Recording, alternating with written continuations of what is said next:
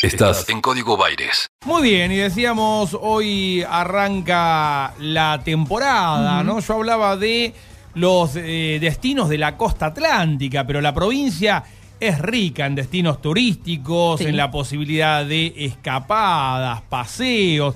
Es lo que ocurre, por ejemplo, en San Pedro, ¿no? Digo, famosa por eh, los duraznos entre otras cosas, pero también tiene mucho para conocer, por supuesto, y estamos en comunicación con el intendente de ese distrito, Cecilio Salazar, que gentilmente nos atiende en esta jornada. Intendente, un placer escucharlo. Maxi Pérez y Pilar Copa, los saludamos desde acá.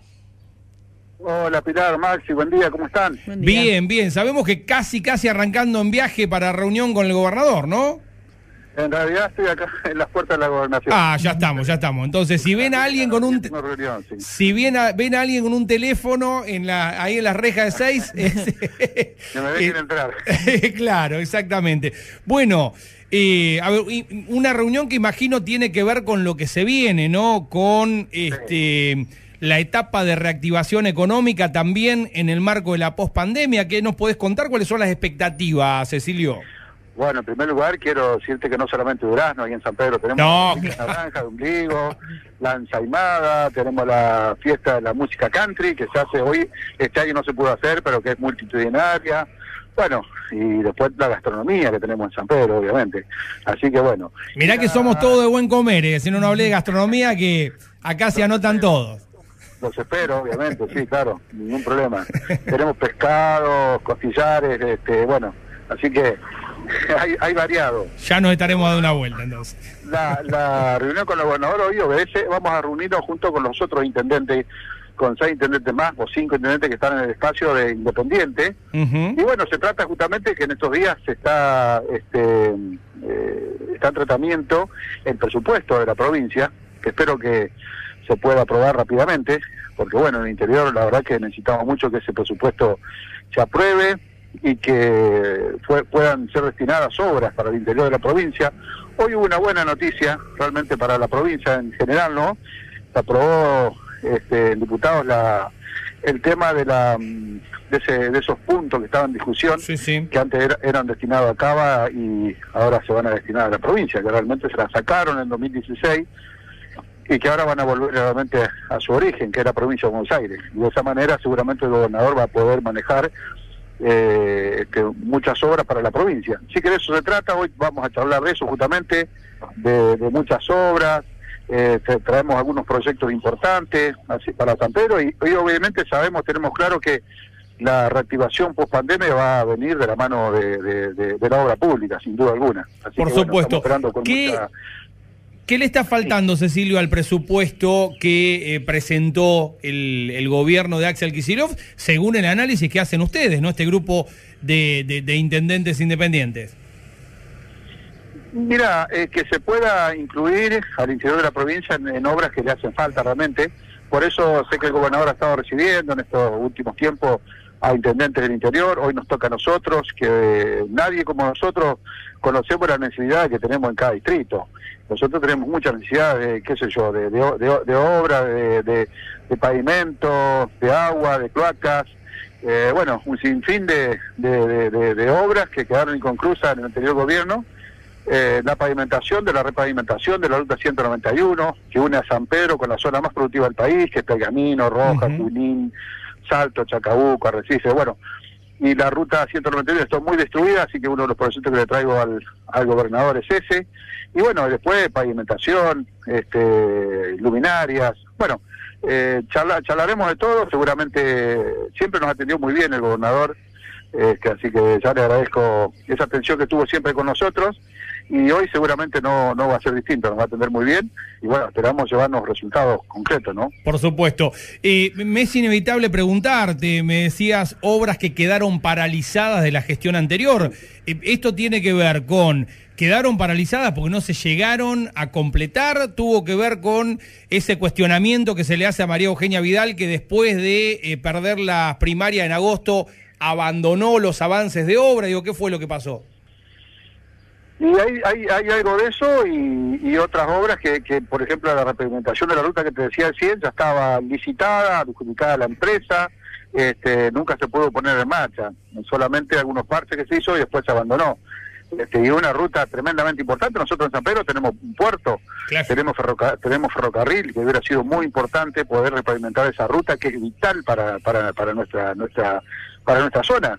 Así que sí, eh, de hecho se quedaron debiendo varias obras que este gobierno hasta ahora está, está nos está pagando de las obras que, que en algunos casos se habían hecho y que no se pagaron. Por ejemplo, nosotros tenemos una localidad en Santa Lucía que hay 4.000 habitantes y se pavimentó muchas cuadras y no se pagaron. Y te imaginas la empresa no, no, claro, está, no, está muy conforme. Este, con, pero bueno, eh, nos han depositado una parte de esa plata, hay que hacer una determinación, obviamente, porque es lo mismo lo que valía el año pasado una hora que lo que vale ahora. este, así que bueno, y quedaron después, sí, alrededor de algunas viviendas también que, que habíamos iniciado eh, quedaron también inconclusas, no se pudieron concretar y bueno, más de alrededor de 40 millones de pesos que no que no se que no se pagaron, así que eso lo estamos tratando de recuperar, ¿no? De recuperarlo, por supuesto. ¿Cómo está la situación respecto del COVID-19 en San Pedro? Eh, estamos creo que estamos muy bien. Estamos muy bien, estamos bajando este, claramente los casos, llegamos a tener 53 casos por día. De hecho, llegamos hoy en, esta, en la actualidad tenemos eh, llegamos a tener 1.750 casos, de los cuales el 95% está recuperado, quedan alrededor de 40 casos nomás eh, activos. Ayer, por ejemplo, no tuvo ninguno, y esta semana han sido muy poquitos los casos en, la semana pasada también, así que claramente eso se ha ido disminuyendo. De todas maneras, nunca el hospital o la salud pública estuvo desbordado, en ningún momento nos sentimos de esa manera, ¿no? Desbordado. Siempre tuvimos capacidad porque bueno, la verdad que los dos primeros meses no tuvimos ningún caso prácticamente, pero nos sirvió a nosotros para prepararnos, ¿no? La provincia también nos ayudó con, con, insumos, con eh, camas para preparar este, dos salas más de terapia intensiva en nuestro hospital. Trabajamos muy en conjunto con, con la salud privada, ¿no? Nos pusimos de acuerdo y tiramos todos juntos, eh, así que hicimos, hizo un buen trabajo en salud, coordinado siempre y respetando a la tabla los los decretos que salían del orden nacional y provincial. Siempre las medidas que tomamos fueron en conjunto con, con, la gobernación. Claro, por supuesto, ¿no? Es como charlamos siempre con, con, tus pares, con los intendentes, todo lo que se haya avanzado en materia de salud, la ventaja que tiene es que va a quedar, además, ¿no? Sí, claro. Cada cama, cada respirador, cada guardia nueva o cada este, cada modificación digo, es algo que queda para siempre a partir de ahora, entonces es un dato positivo también. Y nosotros como hospital municipal, la verdad que antes no habíamos recibido nada y ahora modificamos prácticamente, hicimos un hospital que si bien es cierto, eh, tiene ya más de 50 años, lo transformamos realmente y hicimos toda la guardia nueva, un subrun que no teníamos, la hicimos, nos proveyeron de las camas, eh, nos proveyeron dos camas nueva también para las dos salas de terapia intensiva, que teníamos cuatro, ahora tenemos seis, y con lo del Surún son diez, más las que hay en, la actividad privada, que son nueve más. Así que, eh, pero te, repito, en ningún momento estuvimos desbordados nosotros, este, y eso fue muy importante. Bien, no, no, por supuesto que hay que destacarlo, ¿no? Digo, porque eso habla a las claras de cómo se trabajó también en el abordaje de la pandemia, ¿no? Digo, hay muchos distritos que con menos casos estuvieron al borde del colapso. Eh, por suerte no se han multiplicado, ¿no? Esos casos. No, no, para este, nada. la verdad es que tuvimos una colaboración permanente del, gobierno de la provincia. eso es así también, ¿no? Si no hubiera sido muy difícil para nosotros afrontar solo este, con nosotros, la verdad que tuvimos muchísimo apoyo de la provincia. Claro, eh, estuviste, digo, vos, el distrito, recibieron muchos elogios en, la visita de Alberto Fernández, en, el marco de la...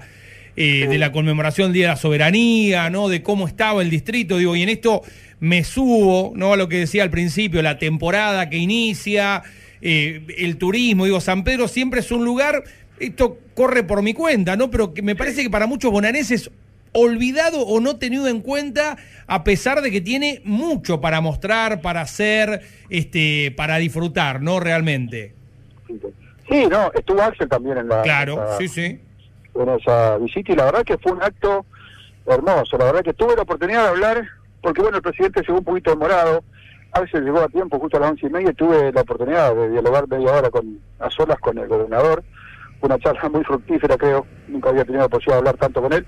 Eh, hemos reunido varias veces, pero nunca así solo, ¿no? Así que fue muy importante. Y el presidente, una vez culminado el acto, me dijo, este, Cecilio, compañero, la verdad, es que uno de los actos más emotivos que, que, que, que asistí desde que estoy en, la presidencia.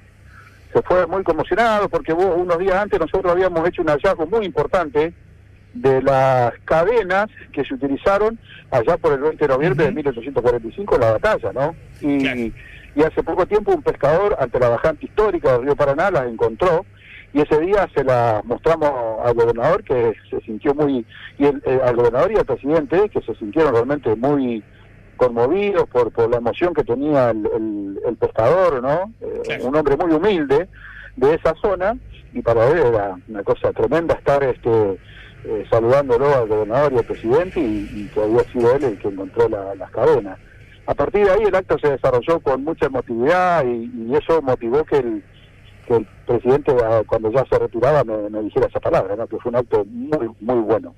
Cecilio, gracias por estos minutos con Radio La Plata. Disculpame, justo me... Sí, vuelta. cerramos entonces, te dejamos llegar a la reunión con el gobernador. Un fuerte abrazo justo me están actualizando que entre, se ve que escucharon la radio, ¿no? Están, están prendidos en la 99. Un fuerte abrazo, Cecilio, gracias. Muchas, muchas gracias a ustedes, les mando un abrazo grande. Hasta luego. Cecilio Salazar, intendente de San Pedro, gracias a la gente ahí de calle 6, che, que escucharon y sí, dijeron, bueno, bueno, vamos a dejarlo este, pasar. Vamos a dejarlo pasar que, que está afuera. Que está Axel esperándolo, ¿no? Realmente un, eh, un hermoso lugar, eh, hermoso lugar San Pedro para visitar un lugar tranquilo para disfrutar de una gastronomía, cierto, los famosos duraznos, pero tiene una producción este, eh, de frutas impresionante. Este, y fiestas populares, ¿no? Además, una zona de la provincia para visitar, para visitar, este, sobre todo ahora que eh, se empiezan a flexibilizar los controles también en ese sentido. El equilibrio justo entre música e información. Está en Radio La Plata. Está en Radio La Plata. El nombre de tu ciudad. Tu ciudad. Tu ciudad.